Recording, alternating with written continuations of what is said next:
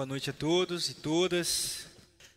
Hoje nós vamos iniciar uma nova série de mensagens. A série se chama A Generosidade Salvará o Mundo. A generosidade salvará o mundo. Os tempos são difíceis. Vislumbro tempos de escassez. Escassez de alimento, dinheiro, recursos para a sociedade.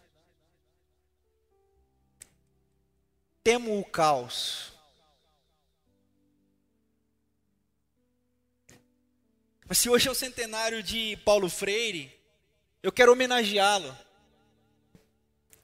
dizendo que no Brasil o ato de ter esperança já é um ato revolucionário.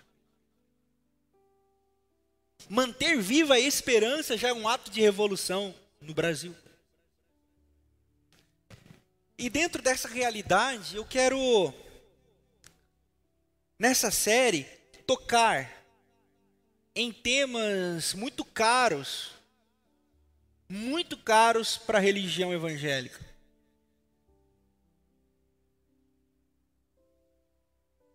Posso estar pisando, posso não, eu acho que eu estou, num campo minado.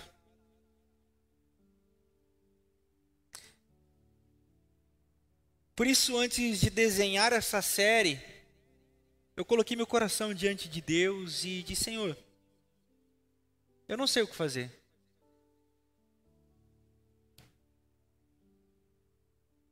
E a melhor coisa é quando a gente não sabe o que fazer, porque quando a gente sabe o que fazer, normalmente dá errado. A melhor coisa que a gente tem a fazer é depender de Deus mesmo. Pode dizer assim, ó, se não for o Senhor, nós estamos lascados.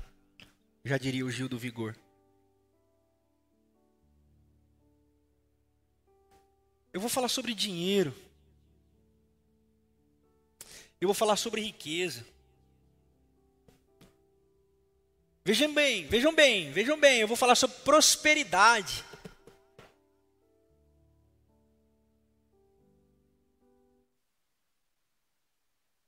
E você sabe por que existem os barões da fé, pastores que andam de jato para lá e para cá, pastores que compram aras, pastores flagrados com dólar na cueca.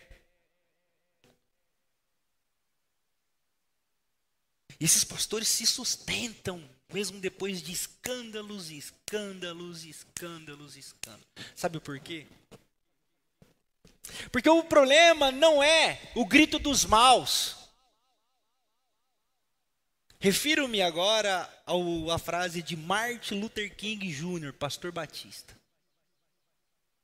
Ele diz: Não, a voz dos maus é a voz dos maus. O problema é o silêncio dos bons. Por isso eu resolvi encarar esse desafio de tocar em temas caros, temas sagrados.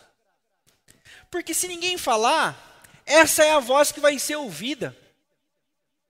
Porque o coração do homem, em tempos como o que nós estamos atravessando, se torna frágil, o medo se torna o lugar e habitat natural para todos os cidadãos e a fé, num país hegemonicamente cristão, é a saída para todas as soluções. E uma fé pervertida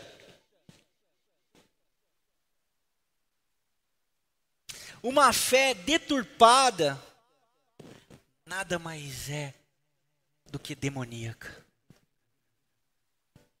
Então eu, eu, vou tratar desses temas nessa série, porque a generosidade salva o mundo. Mas nós não vamos salvar o mundo porque nós somos crentes e porque a gente tem a fé certa e porque as outras religiões vão se dobrar diante da gente e todo mundo vai começar a vir nas nossas igrejas. Não. A generosidade vai salvar o mundo e a igreja vai ser o instrumento de salvação porque na casa do pão.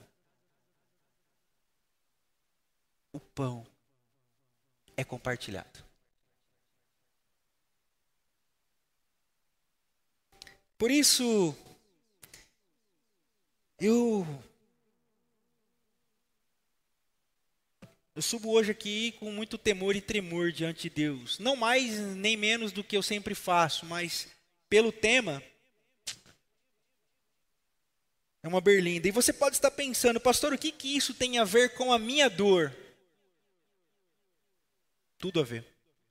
Pastor, o que, que isso tem a ver com o meu problema? Aguarde e verás. Por quê? Porque o mundo não gira em torno de você. E nem das suas dores.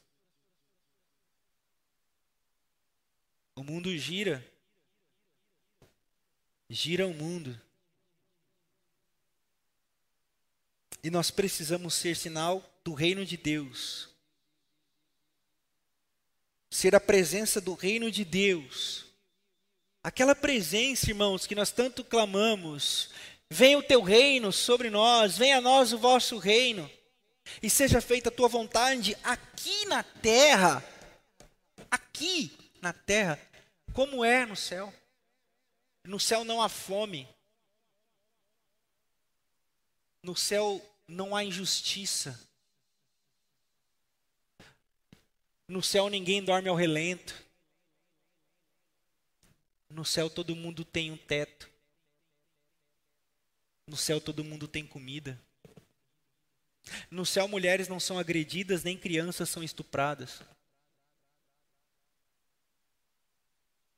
A igreja é um lugar da sinalização do reino de Deus que está por vir. No hoje. A generosidade salvará o mundo. E hoje eu eu quero lhes convidar a abrir comigo o texto sagrado, a nossa Bíblia, na primeira carta de Timóteo. Primeira carta de Paulo a Timóteo, o jovem pastor. Nós vamos ler o capítulo 6 a partir do verso 3.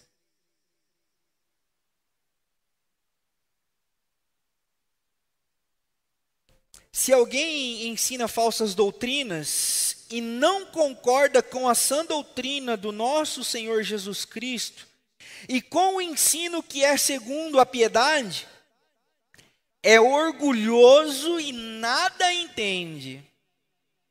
Esse tal mostra o interesse doentio por controvérsias e contendas acerca de palavras que resultam em invejas, inveja, brigas, difamações, suspeitas malignas e atritos constantes entre aqueles que têm a mente corrompida e que são privados da verdade, os quais pensam que a piedade é fonte de lucro.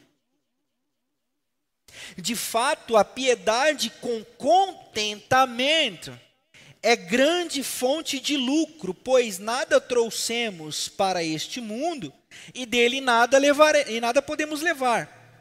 Por isso, tendo que comer e com que vestir-nos, estejamos com isso satisfeitos. Os que querem ficar ricos, os que querem ficar ricos, os que querem ficar ricos, caem em tentação em armadilhas e muitos desejos descontrolados e nocivos que levam os homens a mergulharem na ruína e na destruição. Pois o amor ao dinheiro é a raiz de todos os males. Algumas pessoas, por cobiçarem o dinheiro, desviaram-se da fé e se atormentaram com muito sofrimento.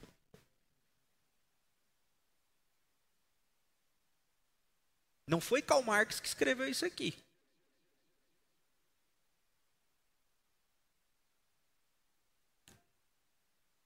Nós precisamos começar a abrir os olhos para a palavra de Deus. Nós precisamos a criar uma consciência bíblica. Conhecereis a verdade, e a verdade vai libertar todos vocês.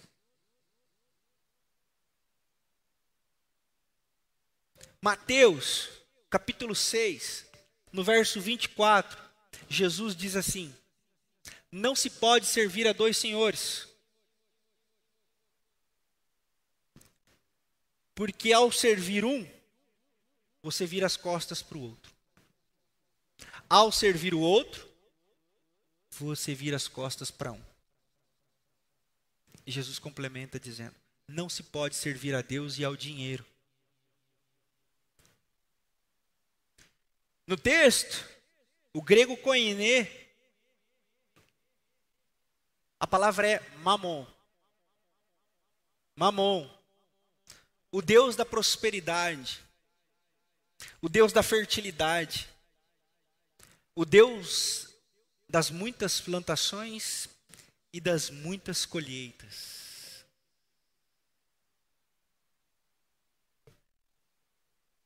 O Deus que o povo de Israel se prostituiu nos tempos do profeta Oséias. Conhecido, os adoradores de Mamon, conhecido como Mamonitas. Em troca da fertilidade, em troca da produtividade, eles se converteram a Mamon. O problema não é sobre ter dinheiro, pessoal. O problema não é sobre ter as finanças robustas. O problema é quando o dinheiro nos tem.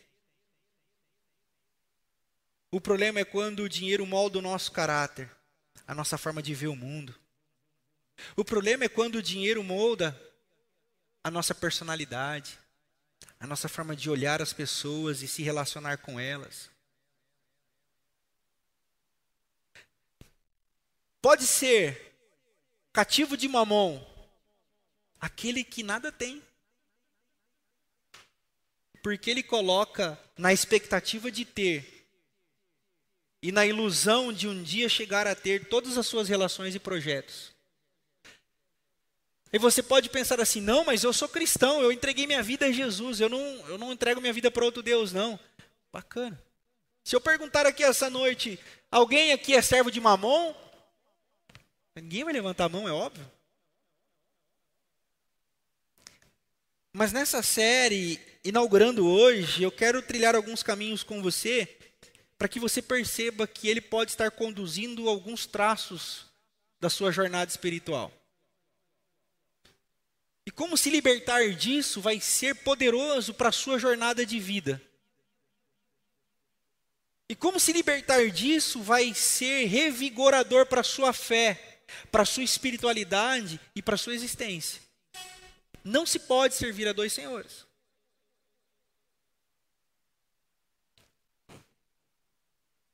Então, quando eu vejo o texto como do apóstolo Paulo, e eu quero destacar o verso 5. Agora, aqueles que têm a mente corrompida e que são privados da verdade, os quais pensam que a piedade é fonte de lucro.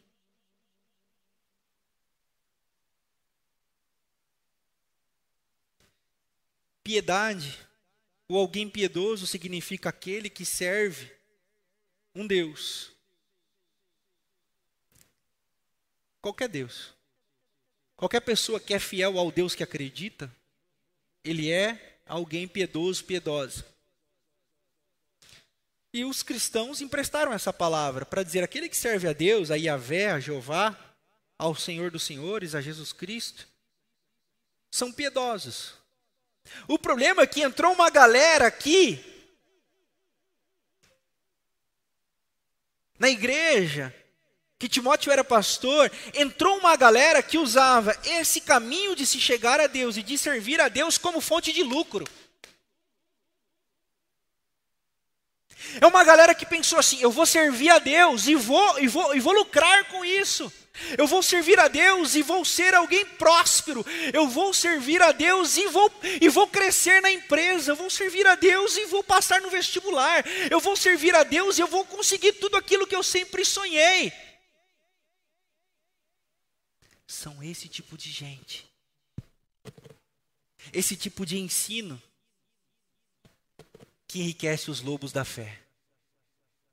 Porque o nosso coração está pervertido na piedade. Assim como naqueles tempos, dentro da igreja, tinha pessoas usando da piedade, da jornada com Deus, para enriquecer, para crescer socialmente. Nos dias de hoje não é diferente. Não é sobre trabalhar, não é sobre projetar, não é sobre empreender e crescer. Não é disso que eu estou falando. O que eu estou falando é a vã expectativa de relacionar-se com Deus com segundas intenções.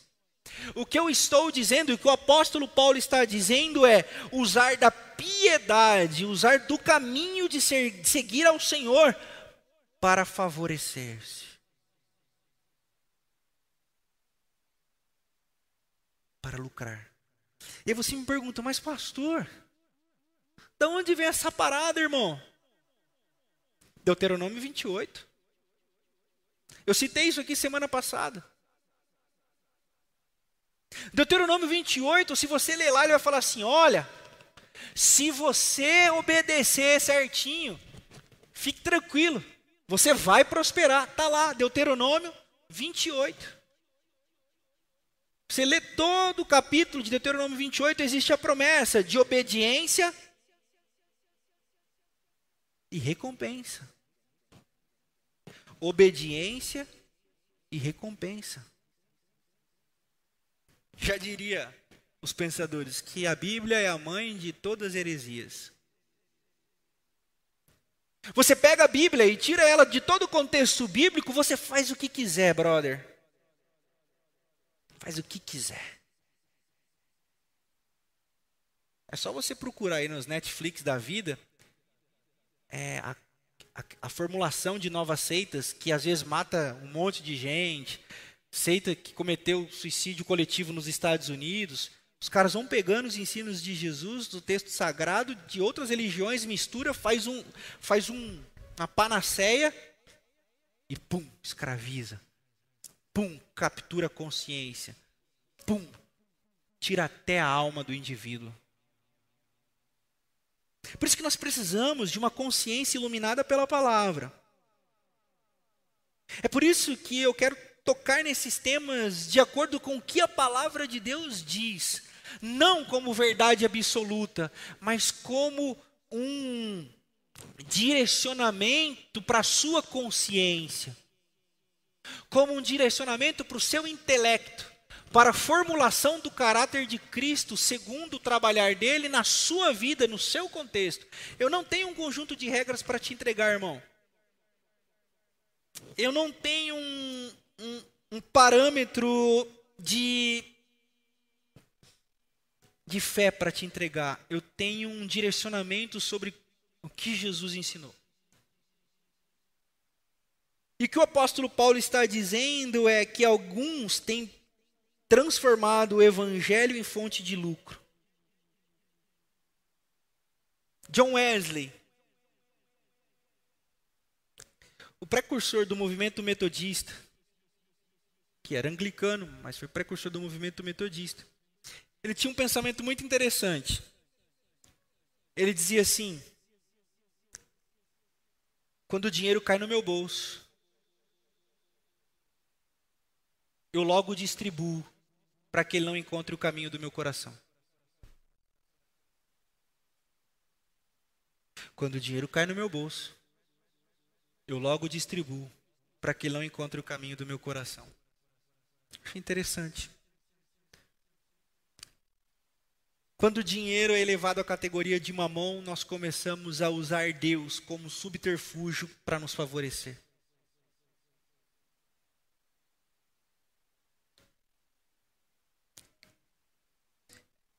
No versículo 6, no versículo 7 desse texto de Paulo a Timóteo,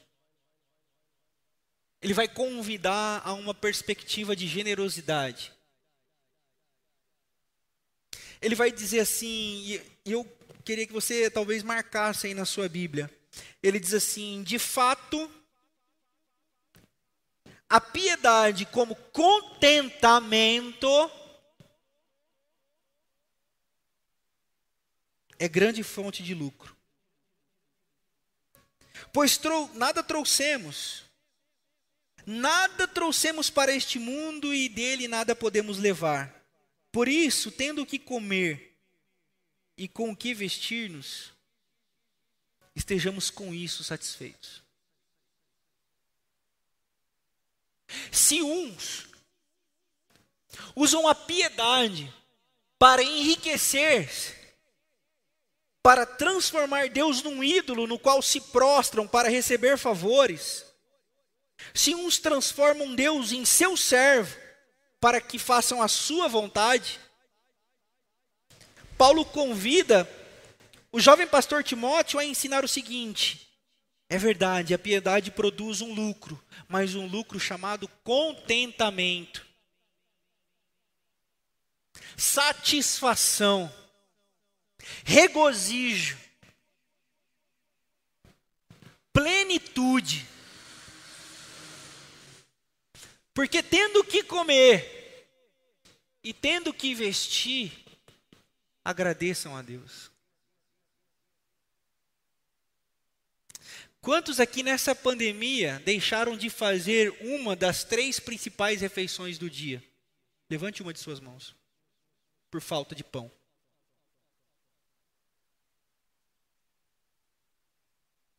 Que bênção.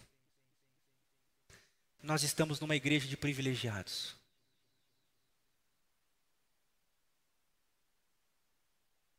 Ricos que tem mais do que precisa para sobreviver. Obrigado, Senhor, porque os meus irmãos não passam necessidade.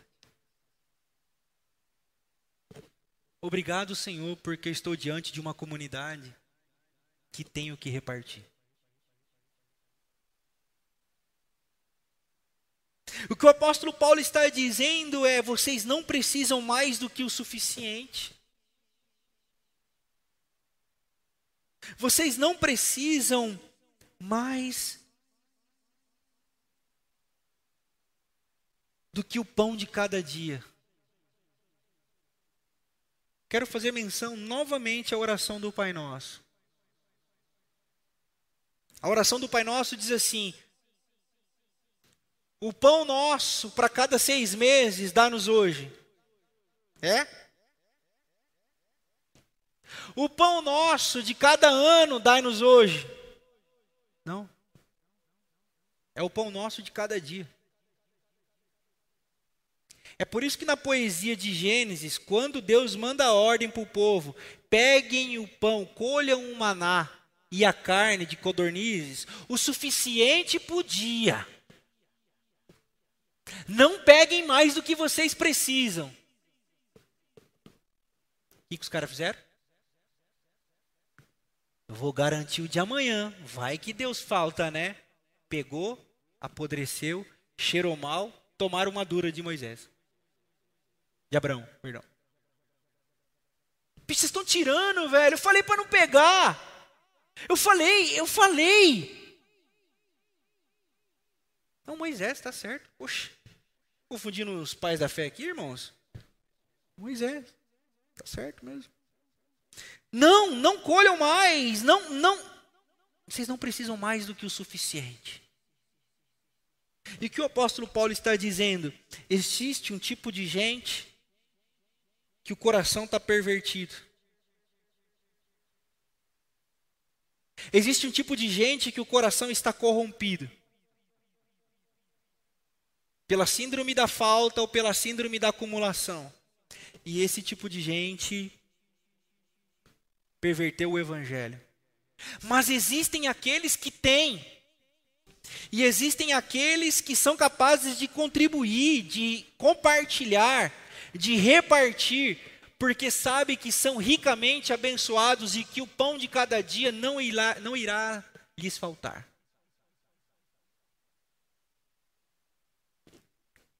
Na matemática do reino de Deus, dar não é perder, dar é ganhar. O que o apóstolo Paulo está dizendo é: com que coração você faz isso? Uns dão com aquele lance. É, rapaz, eu tô com a conta meio apertada aqui, eu acho que eu tô, tá me faltando fé. Eu vou fazer uma prova com Deus. Perdeu o coração, brother. Caiu nas garras do malacutraia. Mamon te agarrou. Agora, aqueles que diziam assim: eu não tenho muito, mas tem gente que tem menos. Eu tenho o que eu preciso, mas tem gente que não tem o que precisa. Esses encontraram o espírito do evangelho. O apóstolo Paulo diz: esses são contentes. São contentados, contentadas com o sustento de Deus.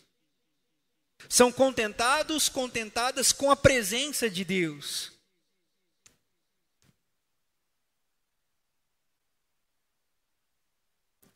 Ah, irmãos, eu queria gastar o meu tempo falando mais desse tipo de gente generosa. Mas o apóstolo Paulo continua dizendo: os que querem ficar ricos caem em tentação, caem em armadilhas e em muitos desejos descontrolados e nocivos que levam os homens a mergulharem na ruína e na destruição. É por isso que Provérbios, capítulo 16, versículo 32, diz assim, ó: é melhor é melhor conquistar a si mesmo do que uma cidade inteira.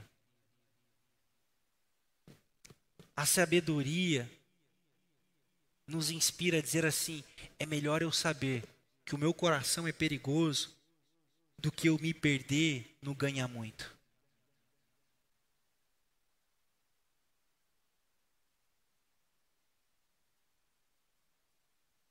A generosidade vai salvar o mundo. Mas não é uma generosidade assistencialista, pragmática na fé. A generosidade que vai salvar o mundo é a generosidade daqueles que são gratos a Deus. Daqueles que sabem compartilhar com alegria, porque celebram o Deus da provisão. Mateus 6, 33. Buscai o reino de Deus e a sua justiça, e as demais coisas vos serão acrescentadas. Não se preocupem com o que comer e com o que vestir, diz o versículo 32. São os pagãos, são os pagãos que correm atrás dessas coisas. Versículo 31 diz assim: Vocês não veem os lírios no campo, vocês não veem os pardais, nem Salomão, em todo o seu esplendor, se vestiu como esses lírios.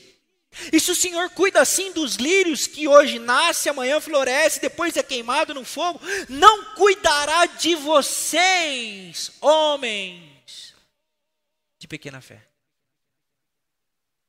Contentamento. O contentamento gera um descanso. O contentamento gera a firmeza. O contentamento gera segurança, que nos faz ver o próximo, que nos faz enxergar o mundo ao derredor. E nós passamos a repartir a nossa, com a nossa generosidade, porque nós estamos atentos, porque nós estamos seguros. Aqueles que têm medo vivem assombrados, com medo da falta, com medo da crise, com medo da, da, da, da falha e começam a acumular, a acumular, a acumular. Nossa, pastor, o senhor não está forçando a barra, não? Não, não estou, não. Você lembra no começo da pandemia? Lembra? Todo mundo tá ligado? Daqui a pouco eu estou vendo a reportagem, eu vejo a galera comprando um monte de papel higiênico. Era um vírus gripal ou estomacal?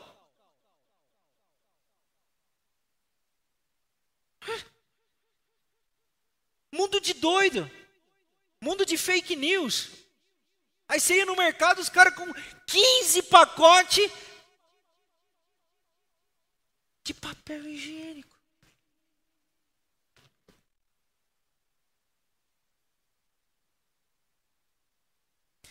Greve dos caminhoneiros. Você vai no mercado, a pessoa com 18 sacos de arroz, 24 de feijão, 32 litros de óleo. Mora quem? Ele e a esposa. Que isso, irmão? Você está montando um mercado no bairro?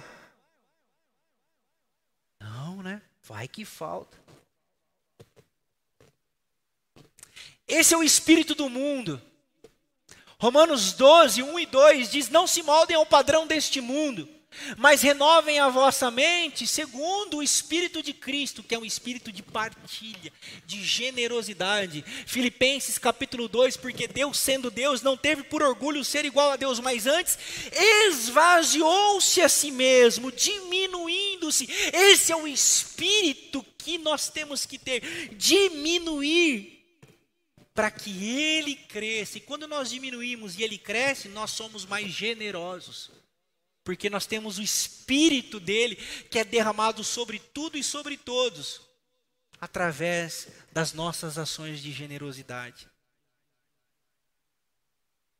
Nós precisamos evoluir como sociedade. Essa semana eu conversava com um pai de um professor de física da UFSCar.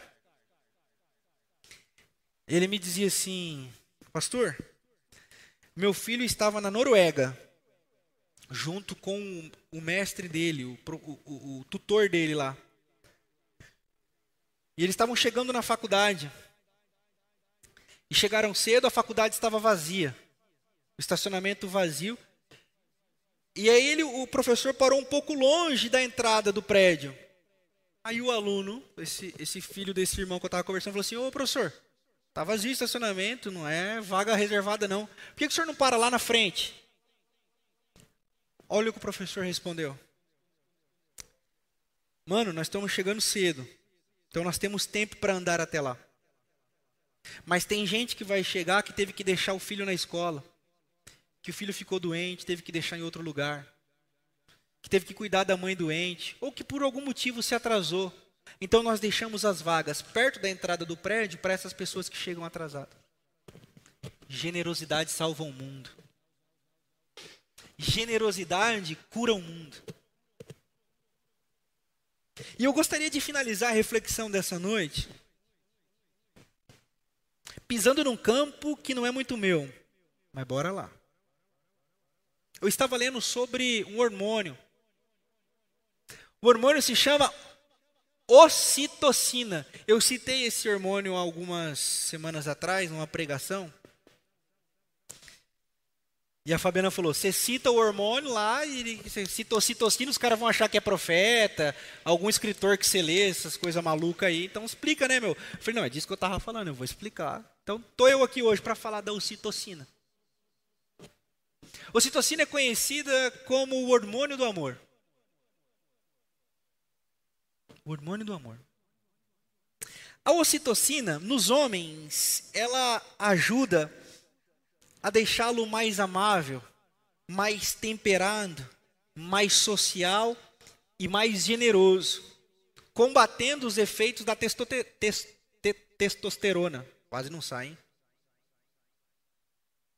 Na mulher, ela ajuda no parto, na produção de leite materno. Ela ajuda nas relações sociais, emocionais e no combate à depressão, a crises de ansiedade, ocitocina. Legal, não é? Aí você fala assim, legal, pastor, mas o que, que isso tem a ver com generosidade, brother? É, aí agora eu tenho outro estudo para te falar. Um homem estava na fila de um fast food. E aí ele olhou no retrovisor tinha uma mulher. E ele disse assim para o atendente: Olha, eu vou pagar o meu e do carro de trás. Você simplesmente diz para a mulher: O carro da frente pagou e ele pediu para te dizer que você é amada. E foi embora.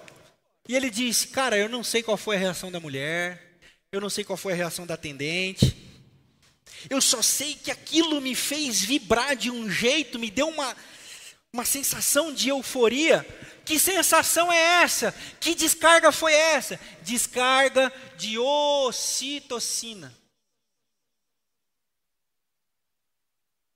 Generosidade gera no cérebro humano descargas de ocitocina que geram alegria em quem pratica, que geram um desejo de satisfação em quem pratica, e isso tempera todas as suas relações.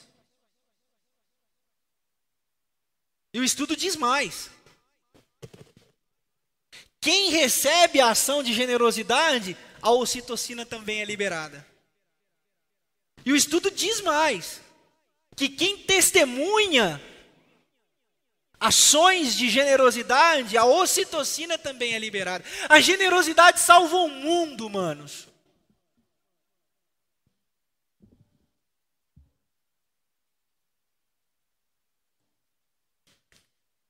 Você não está bem? Seja generoso. Isso vai curar você. Está para baixo? Procure alguém para servir e ajudar. Isso vai curar você. Está pensando em desistir da vida? Procure repartir o que você tem e isso vai salvar a sua vida. Para fechar, de fato agora, o menino estava num restaurante. Naquele dia, ele estava completando 10 anos que havia perdido sua mãe.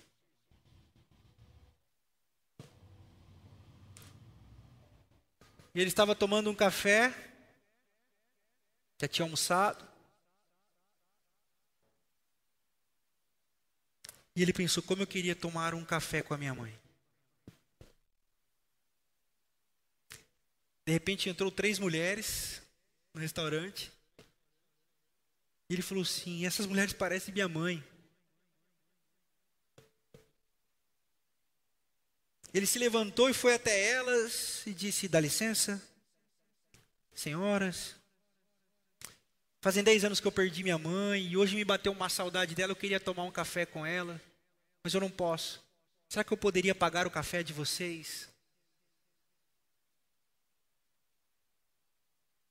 E uma daquelas mulheres se levantou da mesa, deu a volta, veio e o abraçou e disse assim: Faz um dia que eu perdi o meu filho que se parecia muito com você.